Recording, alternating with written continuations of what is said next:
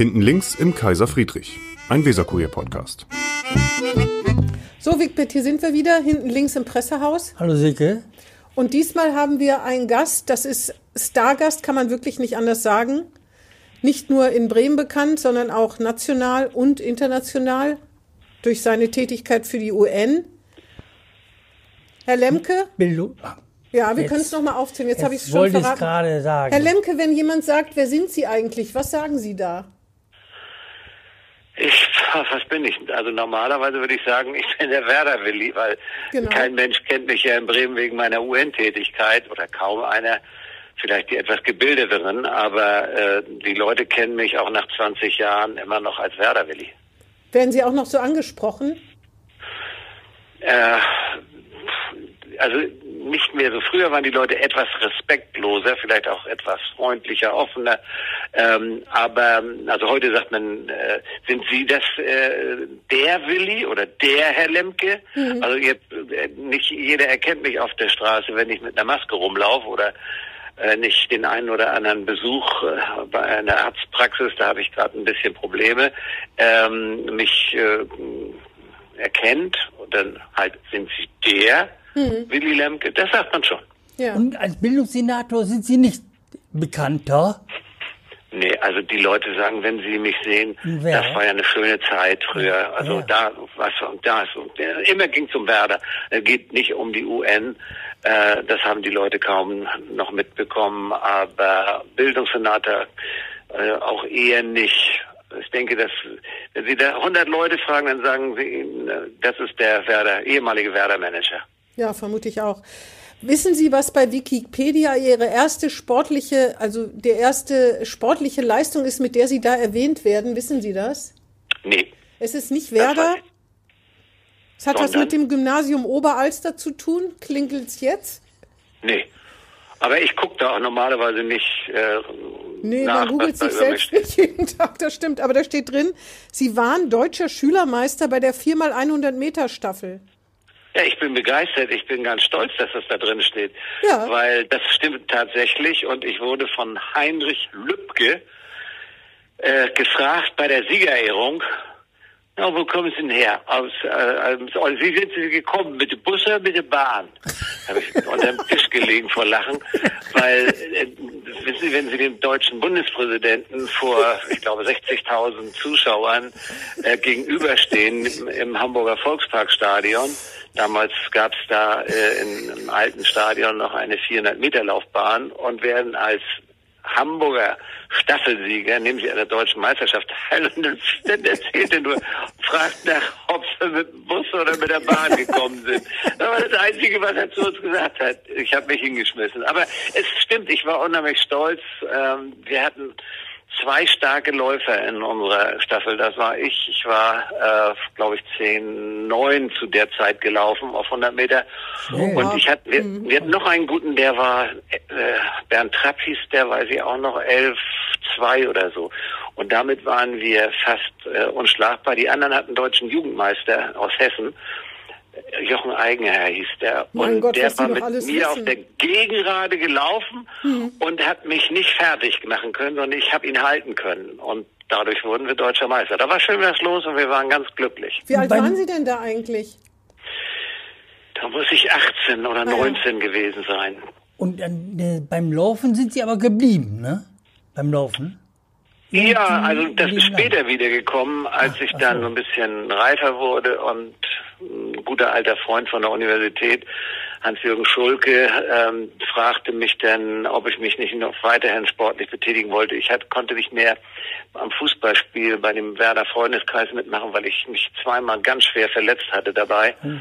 Und dann sagt er, mach doch Langlauf, du kannst doch laufen. Also laufen konnte ich auch. Und dann haben wir erstmal mit 3000 angefangen, sind dann höher gegangen, 5000, 10.000. Dann sagt er, mach mal einen Halbmarathon, sind wir dann 21 Kilometer gelaufen und dann bin ich insgesamt zehnmal einen Marathon äh, gelaufen. Das schaffe ich heute natürlich nicht mehr. Ja, aber das muss man ja auch nicht, oder? Oh, ich bin schon ein bisschen beleidigt. Ich wollte eigentlich ähm, mit äh, 75 meinen letzten Marathon laufen, aber wahrscheinlich wird's nur ein Halbmarathon. Sie Ja, sind, Sie sind Jahrgang 46, 1946, ne? Ist richtig, Ja, ne? richtig. ja, das ist korrekt. ja. Dann, ähm, ich habe, äh, wenn man Ihren Wikipedia-Eintrag liest, Sie haben ein Lehramtsstudium aufgenommen. Wollten Sie wirklich Lehrer werden? Ja, das gab mal eine Zeit, da wollte ich äh, Werder, ne, nicht Fördermanager werden, habe ich nicht von geträumt. Aber als ich ein junger Mann war, wollte ich in der Tat Sportlehrer werden und äh, habe das äh, auch studiert, allerdings nur bis zum ersten Staatsexamen. Und als ich dann, und das ist eine wirklich wahre Geschichte, dann waren wir nun fertig mit dem Studium, also mit dem ersten Teil des Studiums an der Universität in Hamburg. Und dann zog einer meiner Mitkommilitonen eine, so von der GEW, so eine Gehaltstabelle und dann las er mir vor, was ich mit 65 an Rente als Pension kriegen könnte. Und ob Sie es glauben oder nicht. Herr Lemke, das enttäuscht gesagt, mich. Hallo, das ist doch nicht mein Leben. Wenn ich jetzt reingucke und mich freue auf die Rente, wenn ich ja nicht mehr arbeiten muss und, und äh, bin dann durch und dann kriege ich so und so viel Mark dafür ausgerichtet. Und dann habe ich mir nochmal richtig gut überlegt und ich hatte mh, so viel schon erlebt äh, in, in der Zeit. Ich hatte sehr viel organisiert. Ich äh, war AStA-Sportreferent äh, in der, an der Hamburger Universität gewesen. Und dann habe ich gesagt, ach, ich glaube eher, dass ich äh, eine andere Laufbahn. Aber nee, Herr dass, Lemke, ich, das dass ich eine enttäuscht andere Karriere einschlage. Ja, aber das enttäuscht mich, der schnöde Mammon. Sie sind doch Sozialdemokrat. Da denkt man so nicht. Ja, da gerade will nicht. Man, Gerade nicht. da nee, will nee, man ich glaube, das haben Sie Menschen formen. missinterpretiert. Bitte? Das haben Sie missinterpretiert. Meine, meine Geschichte haben Sie missinterpretiert. Ich habe nicht gerech gerechnet, Genau. dass ich dann so wenig Geld bekomme, sondern was ich so schrecklich fand, dass der äh, Kommilitone mir sagt, also das ist jetzt die Situation. Hier bin ich. Ich habe jetzt das erste Lehramt studiert, also das erste Lehrexamen habe ich fertig. Und dann mache ich jetzt also die nächsten anderthalb Jahre Referendariat. Das war es, glaube ich, die Zeit. Und dann kann ich ja schon sagen so. Und dann bin ich Rentner. Das war doch, das so. war nicht, Ja, ja. das war nicht mein Leben. Also es ging da um Gottes Willen nicht. Ich fand das toll, was wir da verdient haben. Ich kam aus, komme aus kleinen Verhältnissen. Meine Eltern waren äh, Flüchtlinge. Wir kamen aus Pommern beziehungsweise meine Eltern. Ich bin in Schleswig-Holstein äh, geboren. Und ich fand das, was ich da eigentlich verdienen würde oder äh, bekommen hätte, fand ich ausgesprochen Das viel. war es gar nicht. Es war das vorgezeichnete Leben, dass Ihnen das zu langweilig Ja, war. Ja, ja. Ach das, so, das dann ist nehme ich genau der Punkt. zurück. Das darf nicht wahr sein. Ja, verstehe. Das, das ist nicht mein, mein, meine Lebensplanung. Ja. Dann kam ein dunkles Kapitel, das mit dem KGB. Das ist ja nie richtig aufgeklärt worden. Aber jetzt haben Sie die einmalige Chance, uns mal zu erklären, was da eigentlich los war. Ja, Sie sind doch sonst immer so sehr gut informiert. Das ist alles restlos aufgeklärt und selbst äh, als äh, ein, ich war mir direkt anschließend, nachdem das der Chef des Hamburger Verfassungsschutzes quasi veröffentlicht hat, was ein unglaublicher Skandal war. Ja, in seinem Buch 1924 Jahre später, ne? E- Exakt. Und äh, dann äh, kam Wuten und Binnen hier an zu Hause und saß äh, jetzt in dem Wohnzimmer, in dem ich auch sitze und, äh, äh, und, und, und sagte mir das, äh, was sie da rausgekriegt hatten und waren total baff, dass ich gar nicht lange rumgeredet habe, sondern ich habe sofort gesagt, gar keine Frage, kommt her, wir diskutieren das hier oder ich erzähle euch die gesamte Geschichte. Und dann sagte mein Anwalt damals, äh, Waldemar Klischis, den werden auch viele Hör- Hörerinnen und Hörer noch hören, kennen, der sagte dann, Willi, also das kannst du überhaupt nicht sagen, dass du da Geld für gekriegt hast, das geht überhaupt gar nicht. Ich sage, lieber Waldemar, alles, was da die Vorgeschichte und äh, äh, auch was äh, das also heute würde ich sagen das äh, Portogeld äh, das ich da bekommen habe das wird alles auf den Punkt aufgeklärt und wir beide fahren jetzt nach Hamburg zum Verfassungsschutz. Dort hatte sich der Hamburger Innensenator ja entschuldigt bei mir äh, persönlich dass das passiert ist das ist unverzeihlich. Das, äh, wie will man irgendwie einen, äh, einen Menschen, der angesprochen worden ist von einem anderen Geheimdienst, noch äh, dazu überzeugen, wenn den Leuten klar ist, dass das keine Geheimdiensttätigkeit ist, sondern dass das irgendwann sicherlich mal in den Memoiren von den Leuten veröffentlicht wird. Ja, und Sie wissen sicherlich auch, dass äh, ich äh, den Herrn Horchem, so hieß der damals, verklagt habe und dann gab es eine kleine Summe Geldes und die habe ich fein brav an karitative Einrichtungen äh, verteilt. Also ich, Ich dachte äh, schon das ist doppelt kein, verdient. Das, ja, das war, Erst ja, das war KGB doppelt und und dreifach und Steuer und steuerfrei. Ja, und Also, steuerfrei. Ja, genau. Aber nee, ich meinte, das stimmt, Sie haben das alles, Sie haben sofort äh, das erzählt, da kann ich mich sogar Ja, noch dran ja, ja. erinnern. Aber was ich nicht mehr, zumindest nicht mehr weiß, wie war das eigentlich? Wo waren Sie und irgendjemand hat Sie angequatscht? Man kann sich das einfach so gar nicht vorstellen. Ist das wie im Spionagefilm? Nein, das ist äh, sicher nicht wie, wie in einem Thriller. Äh, sonst wäre es ein sehr langweiliger Thriller ge gewesen, weil äh, das Ganze war auf Seite des KGB eine langfristige äh, Geschichte, die sie anfangen wollten. Und im Nachhinein waren diejenigen, die mich angesprochen haben, finde ich ausgesprochen schlau, dass sie äh, einen jungen Mann angesprochen haben, der später mal mit äh, Barack Obama persönlich äh, sich getroffen hat, mit äh, Fidel Castro, mit Wladimir Putin Sie haben den und noch eine ausgesucht, das stimmt. Ja, das, das stimmt schon. das wäre das, das wär für die unglaublich interessant gewesen, äh, mich dann anzusetzen nach 30, 40 Jahren und, und dann äh, zu sagen, so jetzt müssen Sie uns mal Genau. richtig spannende Geschichten erzählen. Als Schläfer. Äh, das, ist, das, ist aber, das ist aber nicht äh, dazu gekommen, weil ich eben obwohl ich ohne Frage ähm, damals äh, doch äh, ein wenig äh, links äh, gestanden habe. Ich äh, war mit anderen in der humanistischen Studentenunion in Hamburg. Das war ohne Frage eine, eine, eine links stehende Studentenorganisation. Allerdings hatten wir immer einen Unterschied zum SDS. Wir wollten nie Gewalt anwenden. Das stand bei uns äh, völlig klar und eindeutig. Ansonsten hatten wir viele Positionen des SHB und des äh, SDS damals, aber ich war niemals einer, der gesagt hat, und jetzt besetzen wir den Philosophenturm und machen da mal Randale und schmeißen die Möbel aus den Fenstern. Das äh, war ich nicht, aber ich hatte immer mh, schon als auch als äh, an, der, an der Schule äh, oder auf den Schulen, an denen ich äh, ge- als Schüler gearbeitet habe, immer irgendwelche Dinge gemacht, wo, wo andere Schüler vielleicht nicht drauf gekommen wären. Und da galt für mich sehr lange das Motto, es gibt nichts Gutes, außer man tut es. Und damals in der Zeit, jetzt gehen wir mal in den Kalten Krieg zurück, ähm, der, da war, gab es keine Sportveranstaltung zwischen der äh, Bundesrepublik und der DDR. Und das wollte ich überhaupt nicht einsehen, dass das nicht möglich war, mit den Kommilitonen in, in Rostock oder in Leipzig oder wer weiß wo Sport zu betreiben. Also wie gesagt, ich war der verantwortliche Mann für Sport im Aster der Universität Hamburg. Und da war ich irgendwann mal eingeladen, mh, nach Prag zu kommen zum Rudo Rudo Bravo Lauf, so hieß der, glaube ich. Äh, äh, das gab es früher einmal im Jahr, vielleicht gibt's heute auch noch, aber damals äh, waren wir eingeladen, mit unseren besten Läufern daran teilzunehmen. Ich selber war eben Funktionär, ich war nicht aktiver Sportler, sondern ich war als Funktionär mitgefahren. Und auf dem Rückweg mh, äh, waren wir, das war die Strecke halt äh, über, äh, über Leipzig nach Prag gefahren.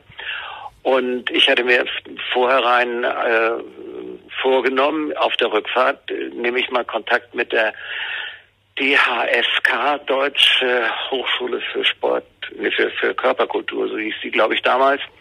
Ähm, die hat einen super Ruf, also so ähnlich wie unsere Sporthochschule in, in Köln. Und an der, äh, am Bahnhof angekommen in Leipzig äh, äh, bin ich dann ausgestiegen oder wollte aussteigen, wurden wir aber in Leipzig dann eben äh, überprüft, mussten unsere Personalien ausweisen und äh, fragten mich, wo wollen Sie denn hin? Ja, ich sage, ich äh, möchte hier äh, zum Sportbereich der äh, Hochschule, Sporthochschule und dann sagten ja, wie kommen Sie? Dann haben Sie eine Einladung. Ich sage, nee, ich habe keine Einladung, aber da wird man ja sicherlich hinfahren können. Hatte mir auch die Straßenbahn äh, raus, Linie, Linie rausgesucht und war dann auf dem Weg. Und dann sagten die, äh, nee, ach wissen Sie was, wir werden jetzt mal die Sporthochschule darüber informieren, dass Sie Kontakt haben wollen, aber Sie fahren mal schön brav weiter zurück nach Hause, nach Hamburg. So, und dann kriegte ich relativ schnell. Post, aber Ja, ja. nicht von den Leipzigern, sondern von der, Rost, der Rostocker Universität. Äh, ich sollte mich mal bei Ihnen melden. Das habe ich dann auch gemacht und äh, dann wurde ich eingeladen, nicht von der Hochschule oder der Uni, sondern äh, vom von dortigen, ich würde sagen, Landessportbund oder sowas. Das mhm. hieß sicherlich anders damals.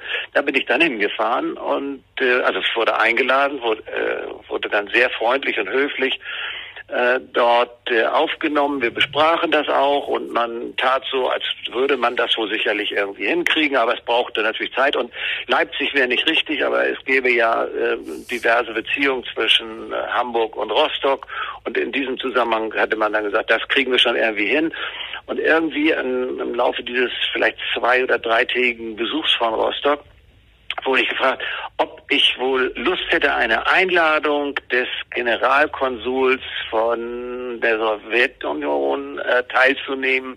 Denn das war ja nicht jetzt äh, nach dem Zerfall äh, der, der, Sowjetunion, sondern das wär, war halt noch äh, mhm. der, der Generalkonsul äh, der sowjetischen Republiken. So. Und die Einladung, das fand ich aber nur sehr spannend. Also wenn ich war wie alt war ich da, vielleicht Anfang 20 oder so, wenn du dann eine Einladung zum Generalkonsul oder der Sowjetunion bekommst, naja, und dann fuhr ich dahin, irgendwo in Schreber, Viertel, hätte ich beinahe gesagt, also das ist unspekt, also erstmal, nein, das, ich sage, es ist und arrogant ist das, wenn ich das so sage. Aber es war ein ganz einfaches Wohngebiet. Mhm. Da gab es äh, so äh, kleine Doppelhaushälften und an einem Doppelhaushälfte wohnte dann, also es war seine private Residenz, wohnte der Herr Generalkonsul und hatte Personal, das uns dann bei einem Fischessen, einem typischen russischen Fischessen, äh, äh, begrüßte und wir tranken auch schönes, leckeres Bier und russischen Wodka.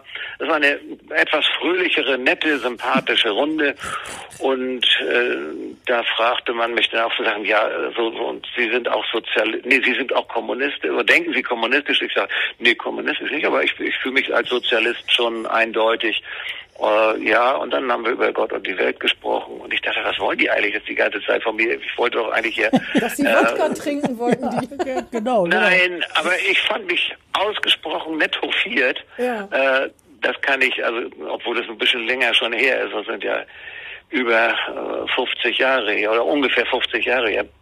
Ähm, und von daher äh, fand ich das sehr spannend. Aber, aber irgendwann müssen Sie doch mal mit der Sprache rausgerückt sein und Ihnen gesagt haben, hier, du kriegst Geld, aber wir möchten Daten von dir oder Namen oder sowas. Irgendwann müssen nee, nee, nee, nee, nee, nee, so schnell geht das nicht. So. Ähm, also ganz so doof, doof Nein, waren aber irgendwann sind Sie doch mal mit der Sprache rausgerückt, oder?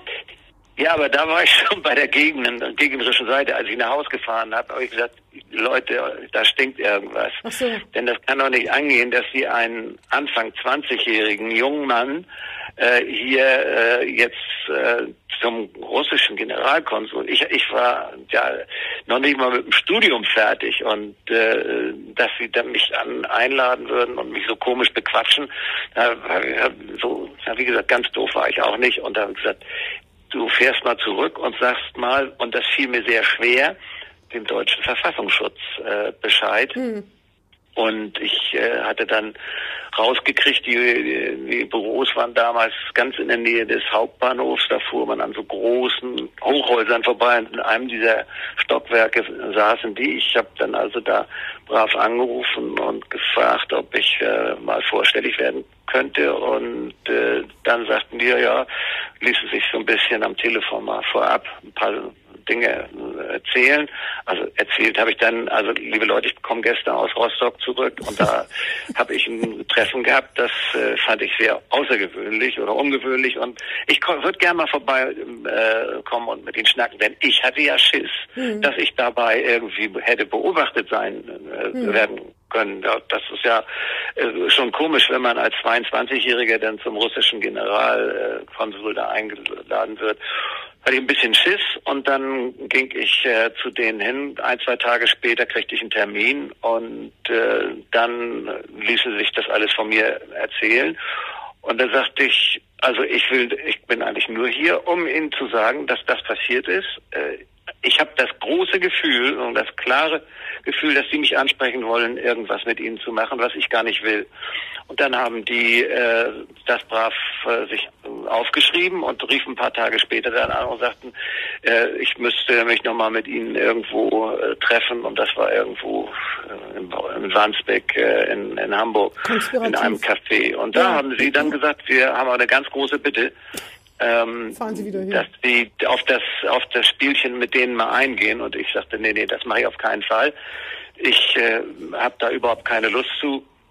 Und äh, dann ließen sie aber nicht locker und riefen nochmal an und baten nochmal um ein Gespräch. Und dann vielleicht sogar noch ein drittes Mal, das weiß ich jetzt nicht mehr, alles ganz detailliert, eben weil es schon sehr, sehr lange Ja, her ist, bis ich mich dann habe überzeugen lassen, dass wenn, und das war das Argument von den Verfassungsschützern, wenn niemand bereit wäre, von denjenigen, die angesprochen werden, das mh, erstens äh, zu benennen und zweitens sich auch bereit zu erklären, was eigentlich sehr, sehr mutig von mir gewesen ist, weil ich hätte jederzeit äh, ja auch äh, auffliegen können und dann wäre ich vermutlich irgendwann mal ausgetauscht worden.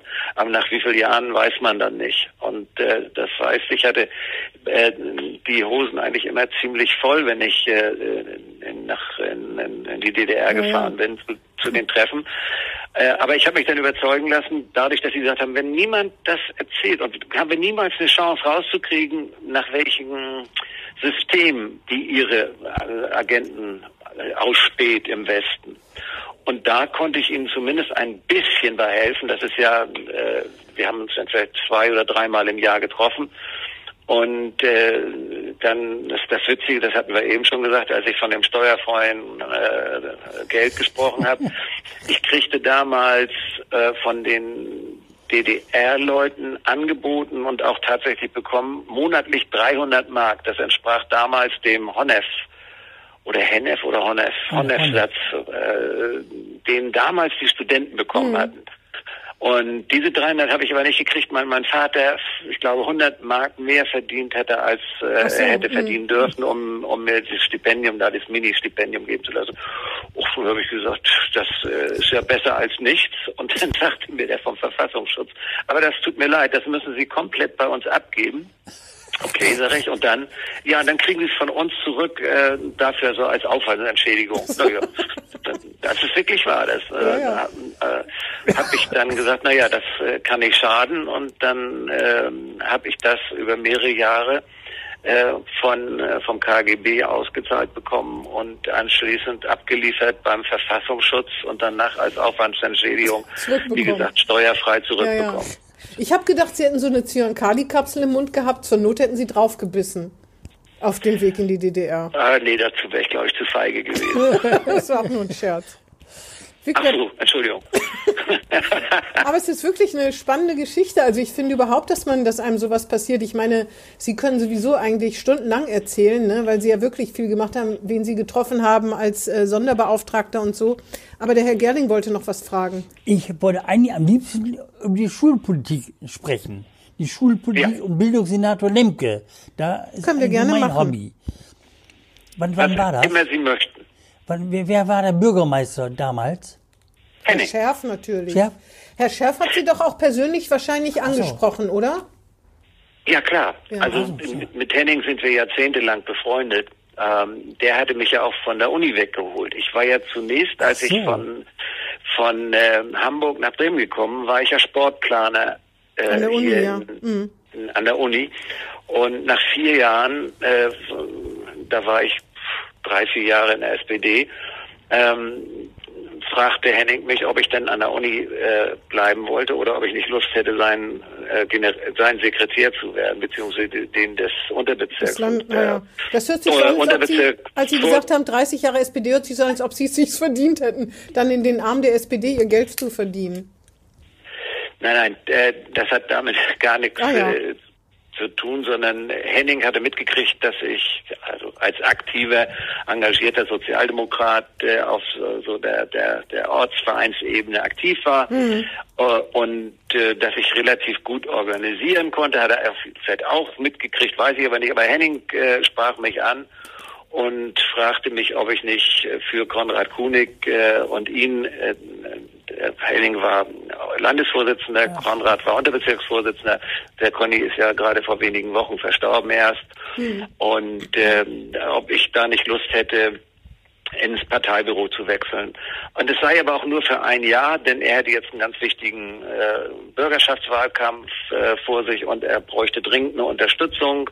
Und äh, dann habe ich Conny, den kannte ich zu dem Zeitpunkt noch nicht, äh, kennengelernt und dann haben sich beide für mich ausgeschworen. Und dann kriegte ich mit einmal einen Anruf, äh, ähm, ich stand gerade unter der Dusche in der Zeller Straße gegenüber vom Bremer Weserstadion ja, und da genau. kam Evi in, ins Badezimmer und sagte, der Bürgermeister ist am Telefon. Wie? Ja, Vorzimmer von Herrn Koschnik. Da gibt's doch gar nicht. äh, Und dann schnell irgendein Badetuch genommen und dann raus aus der Wanne. Das war keine richtige Dusche, das war eine schöne Wanne, in der stand ich, kann mich genau dran erinnern. Und dann äh, sagt er, ja, äh, ich würde dich gerne mal sprechen, äh, aber es geht jetzt am Telefon nicht, kannst du nicht mal ins Rathaus kommen, würde da gerne mal mit dir drüber reden. Der hatte mitgekriegt, dass ich jetzt Parteisekretär werden sollte. so. Und da schlugen die Alarmglocken bei ihm, weil er sagte, das geht doch nicht. Äh, zu dem Zeitpunkt äh, war ich praktisch noch unter Vertrag äh, äh, bei den Leuten in Rostock.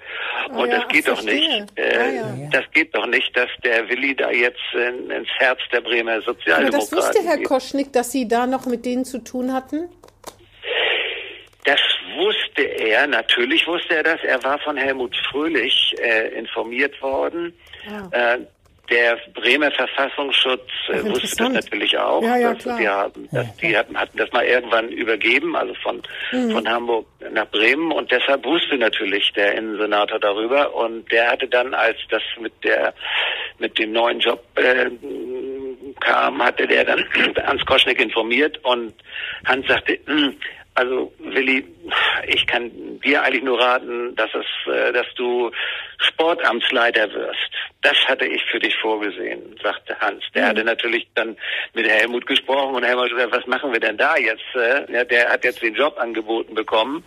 Äh, und äh, da müssen wir ihn doch irgendwie ihn überzeugen, dass er das nun nicht macht und dass er dann fiel Hans eben einkommen. Der wird jetzt nicht, also der war ja Sportplaner der Universität, der wird dann Sportamtsleiter. Und ähm, das fanden aber Conny und Henning Schärf überhaupt nicht und überhaupt nicht witzig. Und die haben gesagt, nö, also wir lassen uns unseren Mann jetzt hier nicht äh, äh, wegschicken, kaputt machen. Der hat nichts Unredliches gemacht und äh, das geht nicht. Und dann haben sich Henning und Conny gegen den Bürgermeister durchgesetzt und haben gesagt, nee, nee, Willi, äh, ich musste dann natürlich äh, allen, die da an der Entscheidungsfindung teilgenommen haben, musste ich das sagen. Das wussten auch damals übrigens die äh, Mitglieder des, des äh, Wahlgremiums des Landesvorstands und der Bezirksvorstand, die wussten es definitiv. Ja, aber gut dichter gehalten, muss man sagen. Das ist in Bremen Ja. schon eine Sensation. Ja, nee, aber das, das fand ich auch völlig in Ja. Ordnung. Und äh, die Sauerei war dann eben nur, dass der Hamburger Chef des Verfassungsschutzes dann Das seinem Buch Memoiren erwähnt da raushauen musste, dass einer, der von Hamburg gekommen ist, dann in Bremen Karriere gemacht hat, äh, ehemals äh, zusammengearbeitet hat mit dem Verfassungsschutz, äh, eben, äh, so nennt man das ja als V-Mann. Doppelagent Jo. hieß es immer, ne? Aber Sie haben ja nur so getan beim KGB, als ob Sie Agent wären, ne? Ich glaube, das, was Sie da Genau. erzählt haben, ich will das nicht zu weit ausführen, weil wir müssen ja noch über Bildungspolitik und über Werder reden.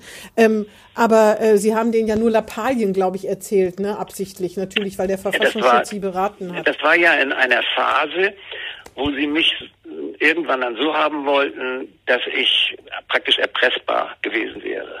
Also das wäre für die ein Traum gewesen, wenn ich jetzt äh, äh, egal in welcher Position, als Abgeordneter der bremischen Bürgerschaft oder als Senator oder als, ich war ja auch eine Zeit lang als Innensenator, war ich bei der NATO, bei der Parlamentar Parlamentarischen Konferenz äh, der NATO. Das ist doch, wäre doch unglaublich spannend gewesen, dann die Karte zu ziehen und zu sagen, so Herr Lemke, jetzt mal Schluss mit den 300 Mark, die wir hier äh, jeden, jeden Monat bezahlt haben und jetzt müssen Sie mal sagen, es sind Lächerlichkeiten gewesen. Ich habe dann auch den Bremer Verfassungsschutz gefragt, ey, warum fragen die mich so einen Blödsinn? Ob ich mal äh, die Telefonnummer und die Adresse von dem und dem ähm, äh, äh, bekannten Bremer rauskriegen konnten. Die wollten auch wissen hier äh, Dinge über, Mensch, wie heißen die? Äh, so bürgerliche Gesellschaften, die es gibt dann einen Terminus, den ich, auf den ich jetzt nicht komme. Ähm, geheim, so eine Art Geheimbünde. Da hatten sie irgendwie so, das Gefühl, dass sie darüber genaueres Bescheid wissen müssen. Und ich sage, ich weiß, dass da ist so ein Haus hier auch an der Kurfürstenallee, Die aber das sehe ich nur von außen. meinen Sie die? Ja, ja, ja, Entschuldigung, Ah, ja. das war der Begriff, den ich nicht gefunden habe. Ein Freimaurer. Und ich habe nie in meinem Leben irgendwas mit Freimaurern zu tun. Ich kenne auch keinen einzigen, jedenfalls nicht bewusst. Und da fragten sie mich, ja, können Sie das mal recherchieren oder machen und so. Und dann habe ich denen erzählt, ich kenne da ein Haus, gar nicht weit von der Zeller Straße oder von der Hamburger Straße entfernt, wo ich später gewohnt habe.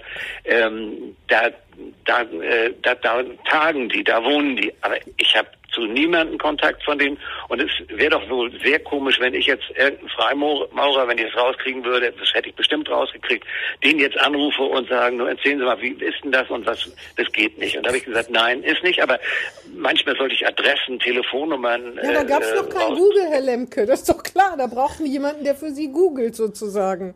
Sie Ja, das das ist Google, total das die Idee.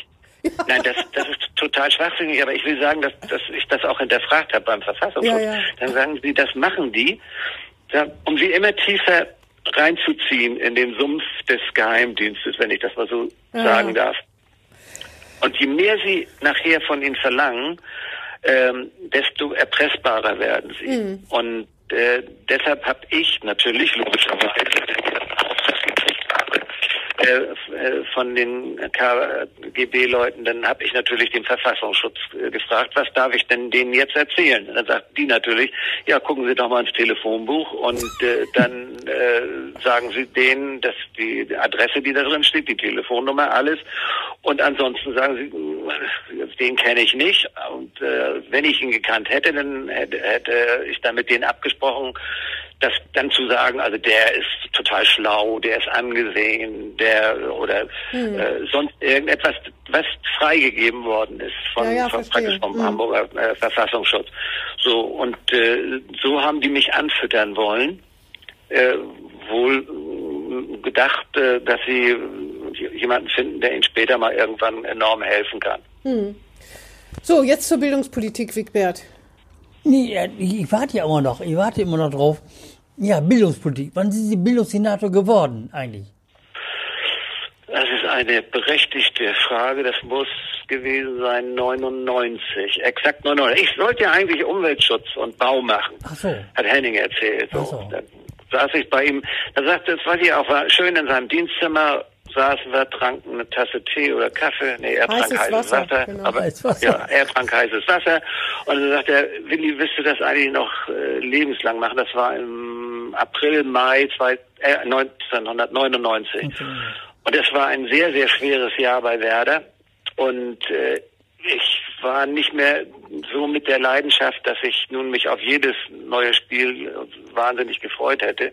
Entschuldigung, darf ich Zeit, mal kurz unterbrechen? Ein schweres Jahr im Vergleich zu den letzten Jahren oder ein schweres Jahr bis dahin in der Vereinsgeschichte? Weil das letzte Jahr war ja wahrscheinlich nicht mehr zu toppen als schweres Jahr, oder?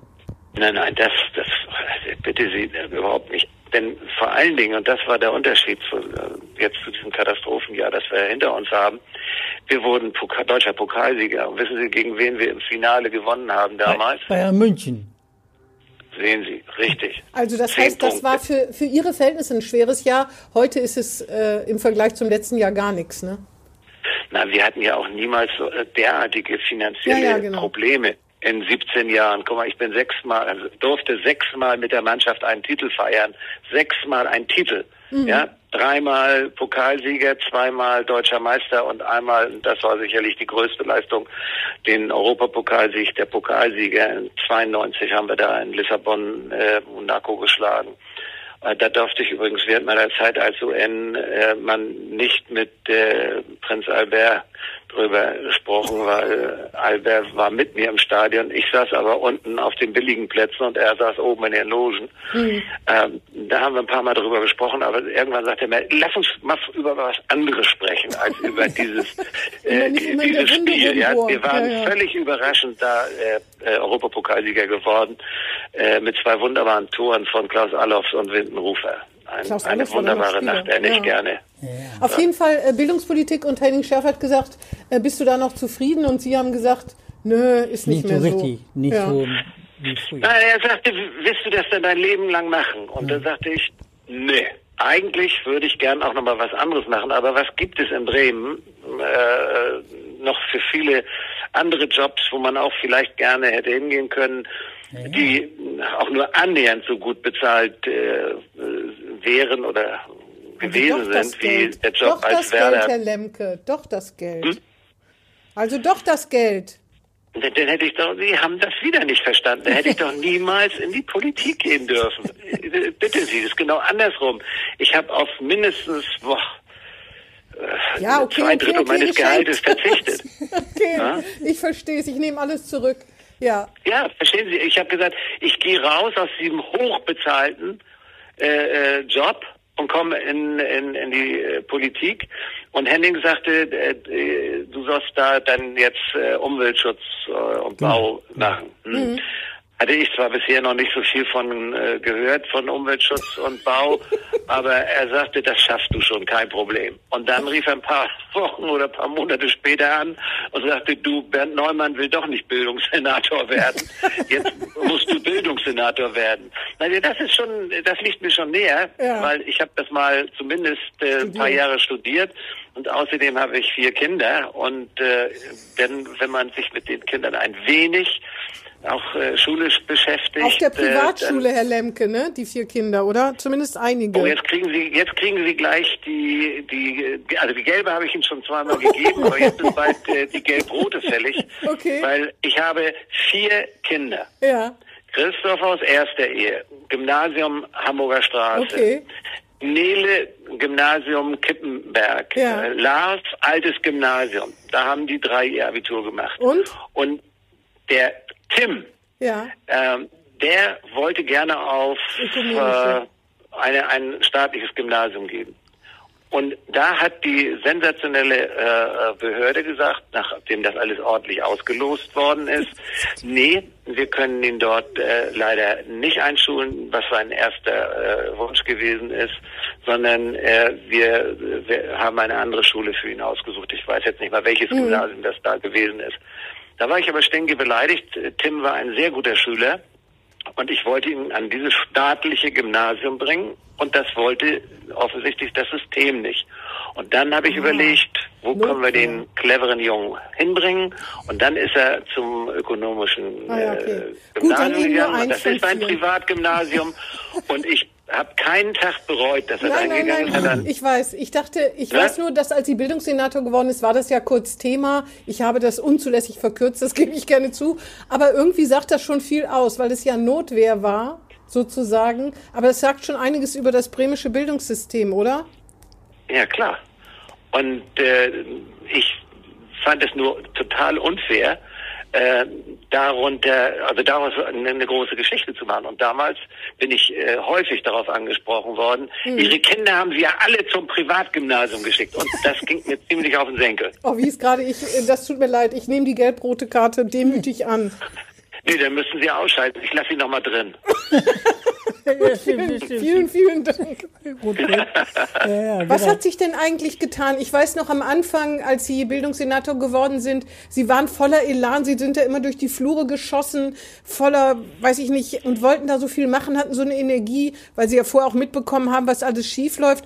Und dann so nach und nach sind Sie, glaube ich, ein bisschen desillusioniert worden. Herrn Nussbaum ist es ja nicht anders gegangen, weil Sie halt vom Werder kamen und dann plötzlich in der Bürokratie äh, sozusagen gelandet sind oder eben auch in den Untiefen der Politik, die nochmal anders sind. Äh, können Sie sich da noch zurückerinnern? Oder war, Ja, hat man das fa selbstverständlich. falsch nach? Ja, ja, klar. War das, Also das war ich doch so, dass Sie ein bisschen enttäuscht oder desillusioniert waren Ja. irgendwann, ne? Also es, es war mit Sicherheit die schwierigste Zeit meiner beruflichen Tätigkeit und zwar nicht äh, die bei Inneres und Sport, sondern äh, die acht Jahre, äh, die ich ähm, gearbeitet habe als Bildungs- und Wissenschaftssenator. Die, da muss ich auch wieder differenzieren. Äh, den Bereich der, der Wissenschaftspolitik, das war im Vergleich zur Bildungspolitik äh, wunderbar. Das, ich hatte ein großartiges Team in der Behörde ich hatte hervorragende Rektoren äh, an den Hochschulen und Universitäten des Landes und äh, das war immer die Wohltat, äh, wenn ich da die Unis oder Hochschulen besucht habe, das war eine Wohltat. Es war viel, viel härteres Brot, äh, allerdings auch mit kleinen Erfolgen, aber es war eben wahnsinnig schwer, sich äh, eine, eine Meinung zu bilden, äh, auf der man dann auch unangegriffen und unangetastet äh, wieder am nächsten Tag mit Freude ins Büro geht. Also ich will es mal so sagen, du musstest als allerwichtigstes ja die Lehrerschaft hinter dich bekommen und zwar zu, möglichst zu 100 Prozent. Aber mhm. äh, das war schon eigentlich fast unmöglich, weil da gibt es wie in unserer Gesellschaft sehr fortschrittliche Kräfte, da gibt es auch äh, Leute, die sagen, das muss alles so wie früher sein und du hast deine laissez-faire-Kollegen äh, da drin, ähm, denn das war ja auch zu meinen äh, Zeiten des Studiums so, dass wir am liebsten äh, den Schülern selbst übertragen äh, lassen hätten, was sie bitte wann äh, auf welchem Weg zu lernen haben. Und mhm. das ist also völlig unterschiedlich gewesen bei der Lehrerschaft. Jetzt kommen Sie aber in eine Schule, wo der Schulleiter kaum noch was zu sagen hat, weil das sich im Laufe der Jahrzehnte so eingebürgert hat, dass man wirklich sagt, der arme Schulleiter, mhm. äh, wie kann der seine Politik in der Schule, für die er Verantwortung trägt, so durchsetzen, dass die Schüler zufrieden sind, die Lehrer zufrieden sind und die Eltern zufrieden sind. Das ist praktisch und natürlich die Politiker erst recht. Mhm. Wenn du da guckst, wie unterschiedlich die da alle rangehen, da wirst du verrückt. Und das war eine unglaublich schwere Zeit, Dinge zu verändern. Allerdings habe ich auch einige Sachen einfach äh, durchgepaukt, weil es gab nichts dagegen äh, zu, zu sagen. Ich sage mal als Beispiel Schulschwimmen. Ich habe damals, auch wenn das vielleicht heute vergessen worden ist oder vergisst, ja, vergessen ist. Äh, ich habe gesagt, wie ist eigentlich die Fähigkeit der Bremer Schüler äh, nach der Grundschule, was ihre Schwimmbefähigung angeht, weil als ehemaliger Sportlehrer wusste ich, dass das Schwimmen und übrigens auch als Vater äh, von vier Kindern wusste ich, wie wichtig ist, dass, äh, dass man so früh wie möglich den Kindern das Schwimmen beibringt. Und das habe ich übrigens immer im Stadionband organisieren lassen über mh, den damaligen äh, Chef, äh, Herr Maas. Äh, und Herr Maas, der hat allen vier Kindern wunderbar, mit viel Freude für meine Kinder und für meine Frau und mich, den Kindern das Schwimmen beigebracht. Mhm. Der ist aber nicht akademisch ausgebildet. Das sind nicht die Schwimmlehrer oder Schwimmmeister an nicht bei unserer Gesellschaft mhm. für öffentliche Bäder. Aber das war ein fantastischer Schwimmlehrer. Also habe ich gesagt, wenn wir da Schwierigkeiten haben, und wir hatten Schwierigkeiten, wir haben damals wenn ich das richtig erinnere, um die 70 Prozent der Kinder, die äh, diese Seepferdchen damals äh, bekommen haben oder die das, das, ja, das erarbeitet hatten, erschwommen haben. Das war mir zu wenig. Denn Schwimmen ist ja eigentlich wichtiger als Laufen lernen, weil wenn du ins Wasser fällst und kannst nicht schwimmen, dann bist mhm. du tot. Und wenn du nicht so richtig schnell laufen kannst, ist es nicht so schlimm. Also habe ich gesagt, wir müssen das verbessern. Und dann wurden ab dem Augenblick immer schön am Schuljahresende äh, wurden dann äh, Statistiken geführt, wie das äh, sich entwickelt hat. Und das zum Beispiel hat, ist auf den Widerstand gestoßen äh, ein, eine, eines Teiles der Lehrerschaft, äh, natürlich die Gewerkschaft äh, vorneweg, weil die gesagt haben, das kann man nur mit akademisch ausgebildeten so. äh, Lehrer, Sportlehrern machen. Und dann habe ich gesagt, nee, sehen Sie mal, ich habe das von meinen vier Kindern das ausschließlich mit Schwimmlehrern gemacht, mit einem, Herrn Maas, wie gesagt. Und er hat das großartig gemacht. Warum soll ich denn keine, äh, keine, keine, die Kinder, für die ich auch Verantwortung trage als Schulsenator, warum soll ich denen das ablehnen, das äh, über Schwimmlehrer zu machen? Warum müssen das Sportlehrer sein, die wir gar nicht hatten an den Grundschulen, weil es gibt nicht einen, einen extra äh, ausgebildeten Schwimmlehrer, mhm. sondern das war von den äh, Lehrern, die äh, dort äh, gerade zur Verfügung standen für den Bereich Leibesübung, ist das dann übernommen worden. Und das, damit war ich überhaupt nicht zufrieden, denn ich habe dann nochmal schnell durchrechnen lassen durch unsere Haushaltsexperten im Haus, dass es viel günstiger ist, wenn du die Klasse äh, in die, ins Schwimmbad bringst und dann äh, dort von Schwimmmeistern unterrichten lässt, Äh, damit ha haben wir eine Menge Geld gespart, weil die damals war es so, dass eine Stunde, die aus äh, die, die ein Lehrer kostet, glaube ich, mit 96 Euro. Nee, Entschuldigung, Mark war das damals, logischerweise. Nee, Quatsch. 2000, es waren Euro, 96 Euro damals äh, berechnet wurde.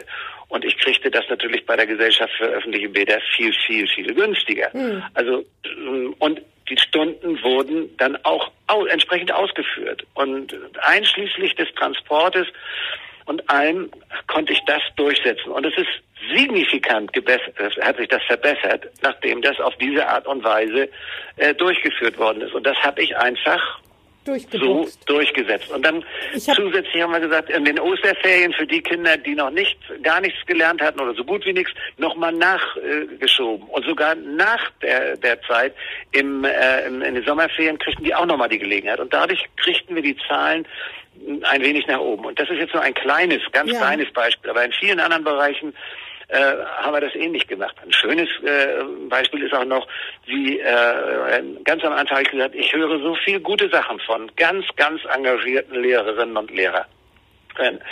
Die machen klasse Unterricht und mir wird das von den Eltern berichtet. Ich kriege entsprechende Brieflein von den Schülern. Und da habe ich gesagt, zu meiner, in meiner Behörde, Leute, ich würde gerne Prämien ausgeben für Lehrerinnen und Lehrer, die während des laufenden Schuljahres ganz tolle Sachen machen und das machen unglaublich viele Lehrerinnen und Lehrer in verschiedensten Bereichen. Jugend forscht, gibt es tolle äh, Leute bei uns und in vielen anderen Bereichen auch. Und für die möchte ich eine Prämie ausschütten. Weil ich kannte das logischerweise vom Fußball. Wenn die gut Fußball spielen, verdienen sie mehr. Und wenn sie schlecht spielen, gibt es nicht so viel Punktegeld und dann verdienen sie auch weniger. Ich habe gedacht, also, dafür ist man Beamter. Man kriegt, dass man für sein Geld was tut, dachte ich immer, in meiner unglaublichen Naivität. Also ich glaube, das ist tatsächlich äh, ja ein, Irrglauben. Ah ja, okay. Also, also das heißt, alles, äh, was über das normale Maß hinausgeht, kann man schon eine Prämie dran heften, sozusagen. Ja, es gibt ich, ich habe es ja gesagt, es gibt unglaublich engagierte, viele, viele engagierte Lehrerinnen und Lehrer im Lande Bremen. Trotz der schlechten Ergebnisse sage ich das ganz bewusst. Aber natürlich sind das nicht 100 Prozent und das hat auch keine Firma nee. äh, in ganz Deutschland nur 100 Prozent Top-Kräfte. Das gibt's gar nicht. Aber wenn ich sehe, dass Beamte oder auch, es gibt ja viele, gab es zumindest damals bei mir, viele angestellte Lehrkräfte, keine ja. Beamten. Sie wollten den Beamtenstatus sogar abschaffen, kann ich mich dran erinnern. Nee, ich wollte den Beamtenstatus nicht abschaffen. Ich habe im Gegenteil äh, äh, dafür nachher geworben, äh, Beamte, Angestellte zu äh, Beamten umzuwidmen. Das kostet zwar mehr Geld, aber das fand ich unheimlich ungerecht, dass es Leute gibt, die eben nicht den Beamtenstatus hatten. Aber in und, Frage gestellt haben Sie es mal, das weiß ich. Kann sein, dass Ja, ja, klar, in, in Frage gestellt habe ich es. Aber wenn ich sehe, dass andere Bundesländer ja, uns, unsere besten Lehrer wegnehmen... Ja, das war das Problem, die, genau die gehen dann nach Lilienthal ja. oder nach Delmenhorst, weil sie da eine Beamtenstelle kriegen. Und hier kriegen wir dann eben nicht die Besten, sondern vielleicht nur die Zweitbesten oder diejenigen, die eben mehr um Geld interessiert sind als an einem schnellen Weg zur Schule. Äh, das fand ich richtig blöd und da, deshalb war mir das eingefallen, dass man denjenigen, die besonders tolle Arbeit macht, doch auch erstmal zeigen kann, indem man denen mal eine Prämie ausschüttet. Ja. Und das, dann habe ich für das äh, Projekt äh, bei mir von unserer Haushaltsleiterin dort die äh, Genehmigung erbeten und haben es dann auch durchgesetzt, 300.000 Euro für die Lehrkräfte im Lande Bremen auszuschütten, die besonders gute Leistung machen. Und dann gab es die nächste Runde äh, mit dem äh, Personalrat und dann stand das auf der Tagesordnung. Das war mitbestimmungspflichtig. Wir haben das also mhm. also ordentlich eingereicht. Und ich dachte, nun freuen sich alle. Und dann passierte Folgendes. Äh, ja. wäre ich fast aus dem vierten Stock gesprungen bei uns, am, auch im Berti Ring. Ähm, dann sagte der Personalratsmensch, also Herr Lemke, äh, Sie haben hier gehört, Sie wollen Prämien, steht auf der Tagesordnung, Prämien ausschütten. Äh, und was für eine Summe haben Sie denn da gedacht? ja, sagte ich, ich habe das hingekriegt, obwohl der äh, die Finanzen dort äh, schon damals äh, nicht so üppig waren. Mhm. Ich habe 300.000 Euro freigemacht dafür. Oh, 300.000 Euro. Super, klasse, Herr Lemke. Ich denke, nun ist das, ist das Thema durch. Nein, Pustekuchen. Und dann sagte der Kollege, Also, das finden wir wirklich großartig und wir stimmen denen auch uneingeschränkt zu. Allerdings nicht so, wie Sie das machen wollen, nach Leistung, sondern wir haben so und so viel tausend Lehrkräfte, wir genau. werden die 300.000 teilen und dann kriegt jeder 26,50 Euro. Und das, dem stimmen wir zu, denn Sie werden ja zugeben, Herr Lemke, die Lehrer, die sind alle so engagiert und so toll in ihren Leistungen und das müssen wir, äh, das können wir nicht dulden, dass dann einzelne Lehrkräfte noch besonders hervorgehoben werden. Also so. Und dann sage ich, okay, vielen herzlichen Dank, ich nehme das zur Kenntnis, die Akt ist geschlossen. Ja, ja. Und dann haben wir das, äh, diese 300.000 Euro woanders untergebracht. Was ich dann allerdings gemacht habe, darüber äh, sprechen noch äh, einige Professoren, Rektoren und auch Lehrerinnen und Lehrer, Schulleiter. Ich habe dann gesagt, äh, ich mache so einmal, ich weiß jetzt gar nicht, ob es einmal im Monat war oder häufiger, nee, häufiger war es sicher nicht, da bin ich zum Rübekamp gegangen, zu der Berufsschule, wo die Gastronomie äh, untergebracht ist und habe mit dem gesprochen, ob wir nicht die, die Ausbildungsräume äh, dieser Schule am Rübekamp, das war ein unglaublich engagierter Schulleiter und der hatte zwei Köche ähm, eingestellt, das waren beamtete oder nicht beamtete Lehrerinnen, Lehrer. Und die haben mit großer Freude dann äh, mit mir und jeweils ausgezeichneten, von uns, von der Behörde ausgezeichneten Leuten, haben wir einen gekocht. wunderbaren Abend gemacht und haben dabei um, also uns um 17 Uhr getroffen, haben dann gekocht.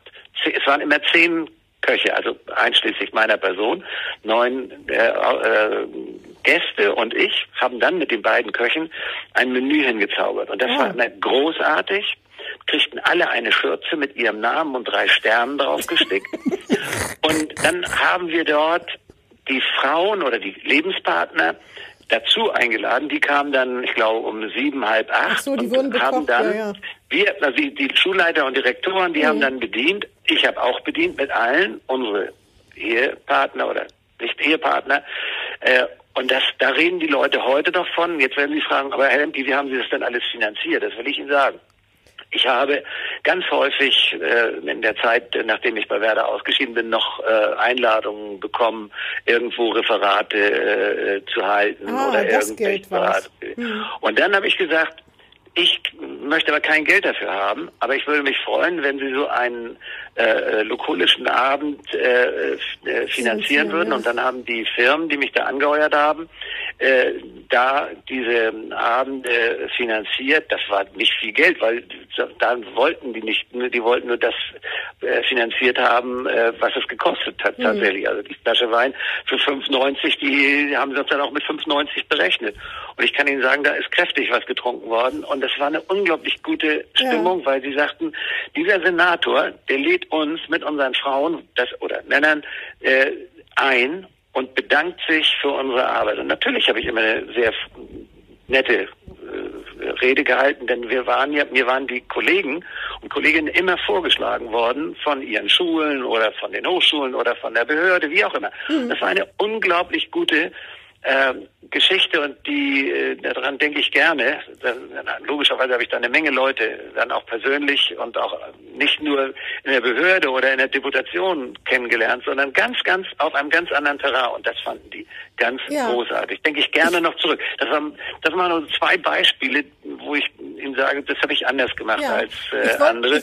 Und ich hätte aber gar nicht, ich, ich hätte gar nicht gefragt, Bitte? wie Sie das finanziert haben, sondern ich hätte gefragt, aber an den PISA-Ergebnissen hat das auch nichts geändert.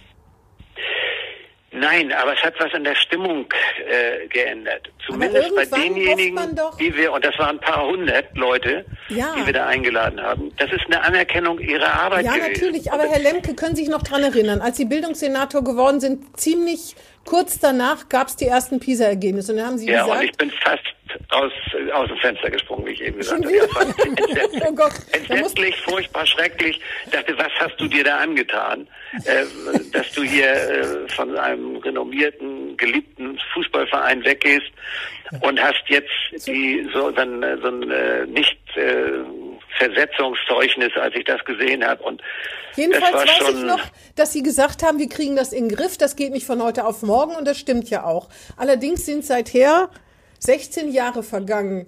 16 Jahre, Herr Lemke. Ich weiß, Sie haben keine Verantwortung mehr, aber damit haben Sie, das haben Sie doch nicht gemeint, als Sie gesagt haben, nicht über Nacht, oder?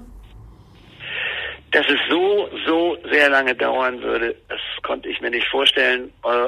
Jetzt äh, haben, hat die jetzige Regierung natürlich ganz, ganz viel Geld auch äh, in die Hand genommen, aber es ist natürlich logischerweise alles nicht nur eine Frage von Geld, das muss auch vorhanden mhm. sein.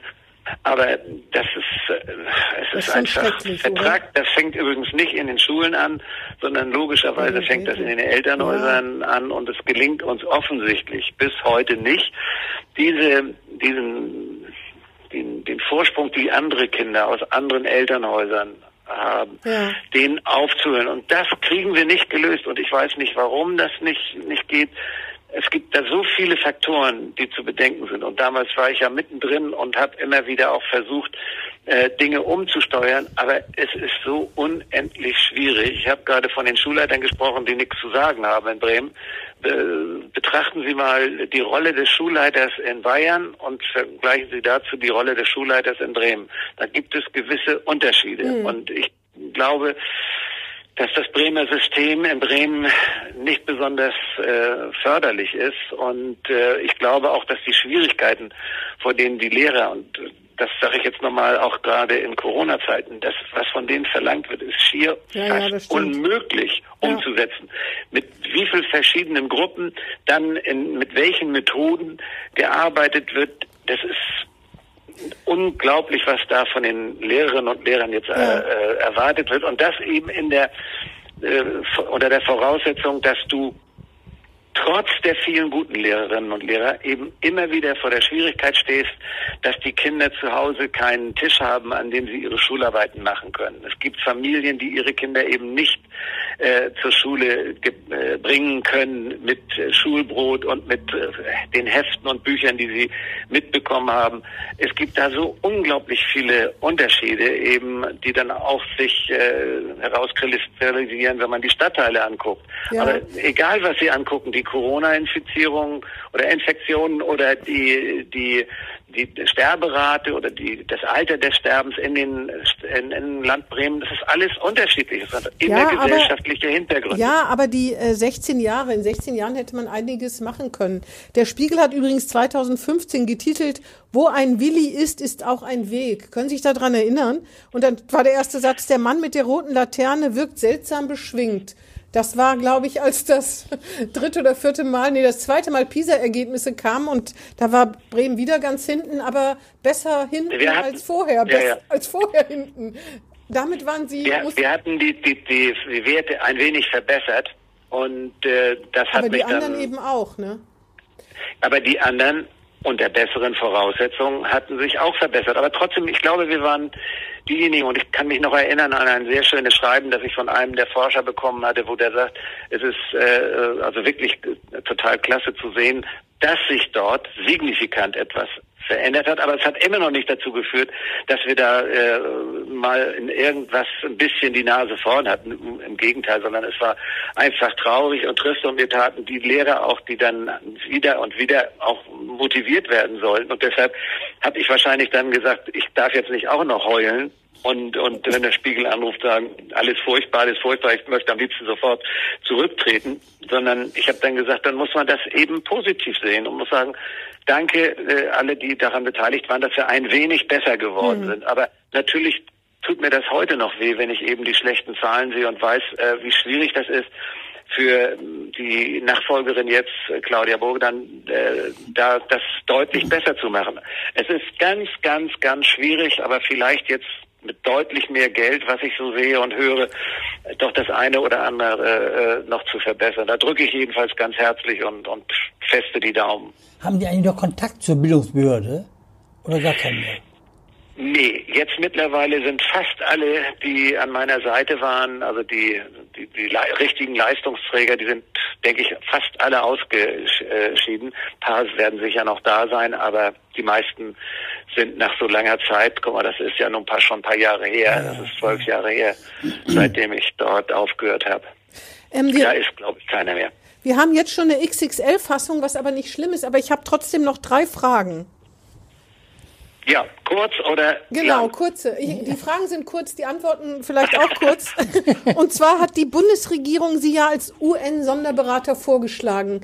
Wie kommt man zu dieser Ehre? Ich bin von der Bundesregierung zu noch gar nichts vorgeschlagen worden. Herr Gerling auch nicht? Noch nie, äh, gerade nicht, Wie gerade schafft nicht. man das, dass die Bundesregierung einen vorschlägt? Hat, hat das irgendjemand in die Wege geleitet? Muss man da Strippen ziehen und irgendwo antreten oder wie macht man das? Sie müssen schon, äh, sage ich mal, ein gutes Netzwerk haben. Ah ja, Und okay. Sie müssen sicherlich auch fleißig, engagiert sein. Das sind Sie natürlich beide.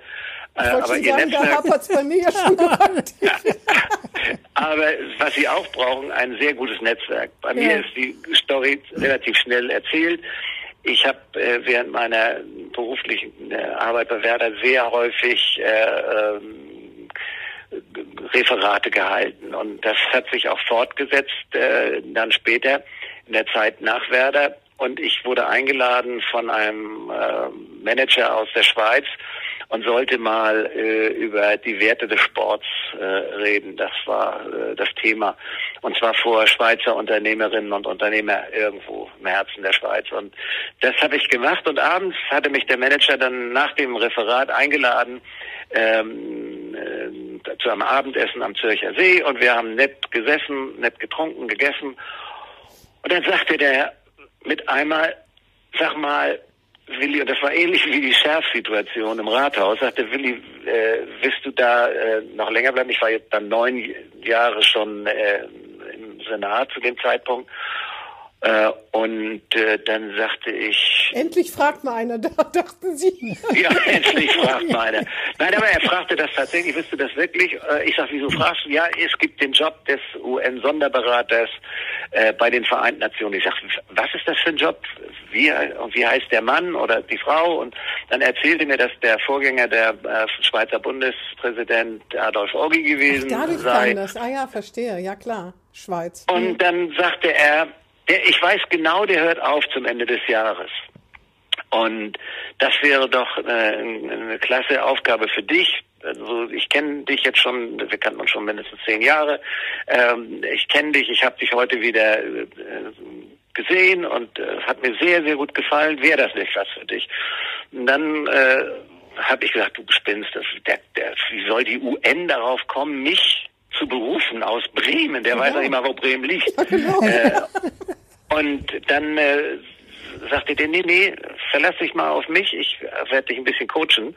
Und äh, dann sagt er, das Wichtigste ist, du trittst auf keinen Fall zurück im Senat, sondern ich muss dich, äh, achso, das war übrigens das Zeit, ich muss das ziemlich genau übereingestimmt, da, äh, übereinstimmen mit der Frage Bürgermeister oder nicht Bürgermeister, denn äh, da war ich nicht ganz glücklich nach der katastrophalen Niederlage. Ja, so aber schlimm war es ja äh, nur auch nicht. Ich habe ich hab mir es nicht anmerken lassen. Ähm, Aber äh, wann- und habe mich auch da schnell waren Sie wieder Innensenator, ne? Da waren Sie Innensenator. Da war ich Innensenator, aber ähm, das war schon, oder war ich noch Bildungssenator? Nee, ich war Bildungssenator, Herr Bildungs- Gerling. Genau, und Sie ich hatten war gegen Börnsen bei auf dieser, bei dieser Mitgliederabstimmung verloren, wollten aber Bitte? eigentlich Bürgermeister werden. Dann hätten Sie das Ja, ja. wahrscheinlich auch nicht gemacht, ne? Oder? Jetzt Genau. sagen Sie mal als Lokalpatriot, Sie wären doch wohl lieber Bremer Bürgermeister geworden als UN-Sonderbeauftragter, Zu Berater. dem Zeitpunkt, als ich zur Wahl stand, Ja. hätte ich Ihnen uneingeschränkt sagen, natürlich will ich lieber Bürgermeister okay. werden. Aber, Heute? jetzt kommt das Aber, angesichts der Tatsache, äh, wie schwer du das hast als Bremer Bürgermeister angesichts einer katastrophalen Haushaltslage des Landes, und das war es damals Ja. ohne Frage. Wir hatten, das erinnere ich noch, 13 oder 14 Milliarden äh, Schulden. Und wenn ich mir dann angucke, 20, was ich in den acht Jahren bei den Vereinten Nationen für, äh, für Möglichkeit äh, hatte, Menschen kennenzulernen, wichtige Leute zu treffen, Gelder zu bewegen und dann auch, ich glaube, insgesamt 760 junge Menschen hatte in einem äh, Bildungs-, Fortbildungsprogramm der Vereinten Nationen, die ich äh, in die Wege geleitet habe äh, und dafür auch Gelder besorgt habe, äh, Leute, junge Leute, Ja. Frauen wie Männer, immer 50-50 in den diesen äh, Einrichtungen oder nicht Einrichtungen bei den äh, Veranstaltungen Aber- zu haben. Aber, Herr Lemke, Herr Börnsen war sechs Wochen Bundespräsident. Was ja, wären Sie dann aber auch frag, gewesen? frag, Ein Fragt wäre, äh, wäre, der wird mir nicht so gut passen. Da sah ja. jetzt die große Klasse drin aus. Also das konnte, hätte ich nie steigern können. Nein, äh, ohne Quatsch. Das, das ist ähm, äh, alles richtig gelaufen. Der liebe Gott hat das gut mit mir gemeint, dass er gesagt hat. Willi, jetzt musst du noch mal auf die letzten Tage noch mal was Vernünftiges machen. Und das, das, jetzt könnte ich Ihnen bis Mitternacht erzählen, die Geschichten aus 126 Ländern, die ich bereist habe. das, machen wir nochmal extra, würde ich sagen. Oder, Wigbert? Das können Ja, wir gerne, gerne, extra machen. Also so Gerne, ist gerne. das gekommen. Der hat mich gecoacht. Der sagte, also auf keinen Fall trittst du zurück, äh, weil du nun frustriert bist, sondern du bleibst weiter in deinem Amt. Du sprichst das jetzt mit den sozialdemokratischen Freunden, Genau, die, wir die du holen in der dich da raus, hat er Bundesregierung gesagt. hast. Wir holen dich da Und- raus, du musst nicht zurücktreten. nee, äh, wir holen dich da raus. Ja, das ist, kann man auch so sagen, weil äh, dann haben wir eben mit den richtigen Leuten gesprochen, mit äh, den Mitgliedern der Bundesregierung. Ah, ja. Ähm, das wurde dem äh, der der Bundeskanzlerin dann vorgeschlagen. Die hat gesagt, okay, wir machen das. Und dann bin ich vorgeschlagen worden mit drei anderen Kandidaten in, New- in New York und dann rief mich der äh, Ban Ki-moon an und gab es ein, ein halbstündiges Gespräch mit ihm und dann kriegte ich die Berufung. Ja. So ist das gelaufen. Ja, noch zwei kurze Fragen. Ähm, und zwar das eine ist, ich weiß, dass Sie das auch nicht mögen und dann kriege ich vielleicht die rote Karte. Nee, dann stelle ich die Frage Nee, noch nee. bis zum Schluss zurück. Die andere Frage ist, Ihre Nichte Evelyn Lemke ist bei den Grünen ne? und die war mal stellvertretende Ministerpräsidentin. Das ist korrekt. Und haben, wenn Sie so große Familientreffen hatten in der Vergangenheit oder bald wieder haben werden oder haben können, gibt es dann auch politische Streitgespräche oder ist das, ist, haben Sie da gar keinen Ansatz zu oder Anlass zu? Mm, Nee, also das Ja. erstmal findet das relativ äh, selten statt. Das nächste Mal werden wir uns bei meinem 75. Geburtstag treffen. Das ist die Tochter im, Ihres im Bruders, ne? August, die ist die Tochter meines Bruders. Genau. Mein Bruder ist sehr, sehr engagierter Sozialdemokrat äh, in Ach, das auch noch. Hamburg. Und, ja eine äh, Überzahl. Dann ist es ja äh, und dann äh, gibt es aber keine, keine Konflikte. Denn wenn wir da über Friedenspolitik reden oder wenn wir über äh, Umweltfragen äh, reden, dann gibt es da keinen Dissens äh, in der Familie. Hat es in den ganzen Jahrzehnten nie gegeben. Ja, ja. Und jetzt kommt die letzte Frage, für die ich vielleicht eine rote In Karte der roten kriege. Karte, genau, genau. Das ist die, das, Ja, das Spiel nee. wird ja gleich abgepfiffen, insofern ist doch irrelevant. genau. Nee, vorher vielleicht noch, aber Jetzt dann, wagt wenn, wenn wir noch mal uns treffen, dann müssen wir noch mal über Werder reden, nämlich über darüber, dass Sie ja auch ein bisschen, wenn ich das richtig mitbekommen habe, äh, nicht so einverstanden sind, dass die Profis nicht auf Gehalt verzichten oder nicht in dem Rahmen, in dem man sich das vorstellen könnte. Ähm, das wäre ja noch mal ein Riesenthema, aber wir haben jetzt schon um eine Stunde äh, plaudern wir schon. Hochinteressant zwar, aber eine Stunde und die Hörer sind, weiß ich nicht, wie geduldig sie sind. Meine letzte Frage ist deswegen, Sie waren mal im Fernsehen 2006. Der Titel der Sendung war Deutschland wählt das Traumpaar. Da haben Sie gesungen. War das eine gute Idee? Ja, das war eine gute Idee, weil dafür gab es ein Honorar und das habe ich gespendet. Sie haben mit Mike Krüger zusammen gesungen, das Baggerlied, ne? Können Sie das noch? Können Sie uns das mal vorsingen? Nee, äh, Oh. das, äh, ich bin da ja nicht Sieger geworden. Wenn ich da Sieger geworden wäre, dann hätte ich Ihnen das jetzt ähm, ganz ehrlich sofort rausgeschmettert. Nein, äh, ich äh, habe Johannes Hesters da kennengelernt übrigens und äh, das gibt nicht ganz viele. Wahrscheinlich haben Sie den auch nicht kennengelernt. Nee. Aber Ich fand das sehr, sehr interessant, äh, mit diesem sehr, sehr alten Mann mich zu unterhalten. Äh, der, der eine oder andere fand das nicht gut. Ich weiß, dass Sie das nicht gut gefunden haben, haben Sie auch mal in einem Kommentar erwähnt. Hab ich? Habe ich mich natürlich drüber geärgert. Ist aber nicht schlimm, Sie Ich fliegen jetzt nicht aus der. Sendung. Heute, Herr Ähm, Lemke, würde ich das ganz anders sehen und würde sagen, ja, Rote Karte, rote Karte. heute würde ich das ganz Rote anders Karte. sehen und würde sagen, ist doch schön, wenn jemand volkstümlich ist und sich nicht zu fein dafür, würde ich heute sagen. Nee, nee, ich, Sie kennen mich ja lange genug und ich Sie ja auch. Insofern können wir uns das schon sagen. Ich habe das auch überlegt. Ich habe es mit meiner Frau besprochen. Die fand das nicht ganz so rosig. Sie ist aber mitgekommen und äh, kann Ihnen auch von dem Gespräch mit Hesters äh, berichten. Und im Nachhinein fand sie es überhaupt nicht schlimm. Und wie gesagt, es gab da auch ein feines Honorar und das ist nicht bei mir in die Taschen gewandert, sondern das habe ich gespendet. Ja, ich weiß, wir waren mal zusammen bei einer Schwimmbaderöffnung, da gab es so eine Torwand, da haben sie drauf geschossen und haben gesagt, für jedes Jahr, wenn ich nicht treffe, kriegen wir 100 Euro oder so für die Weihnachtshilfe, wissen Sie noch? Und dann haben sie netterweise, ich glaube, vier von fünf Mal daneben geschossen.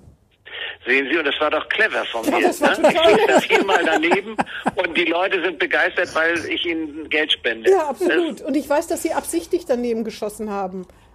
Das, nee, das, äh, das Doch, sag ich doch, ganz doch, eindeutig. doch, doch, doch. Ich, Das das- muss ich der Boden wieder gut machen. Aber ich kann mich genau daran erinnern und ich weiß auch, dass Sie da waren. Ja.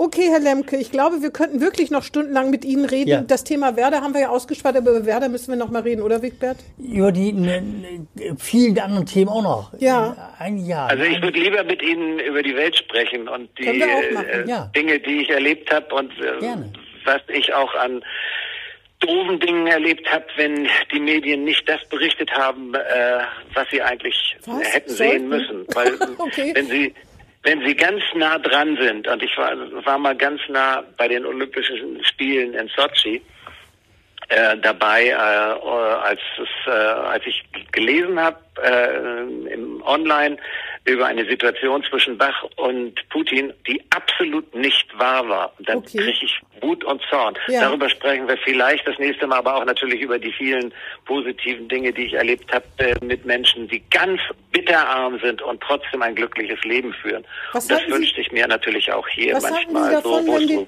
wenn wir das nächste Woche ja, fortsetzen? ja. Ich Nächst, nächste Woche, dann haben wir äh, Willy Lemke Teil 1 und Teil 2. Ja, das können Sie gerne machen. super. Also ich Ja, habe ja immer Zeit, bin ja jetzt Pensionär und schreibe nicht mehr für den Weserkurier. Also Sie sind herzlich Oh, eingeladen. jetzt diese Wunde nochmal den Finger drauflegen und reindrücken. Darüber reden wir dann auch nochmal. Alles klar. Okay, dann vielen Dank. Dann hören wir uns Herzlichen nächste Dank. Woche wieder und unsere Hörer, jetzt haben wir ja Genau. einen riesen Cliffhanger, unsere Hörer werden ganz gespannt sein. Auf Willy Alles Lemke. klar. Und alles Vielen klar. Dank, Vielen Herr Dank. Lemke. Vielen Dank. Bis tschüss. dann, danke, tschüss. ciao, tschüss. tschüss. Das war Hinten links im Kaiser Friedrich, ein Weserkurier-Podcast.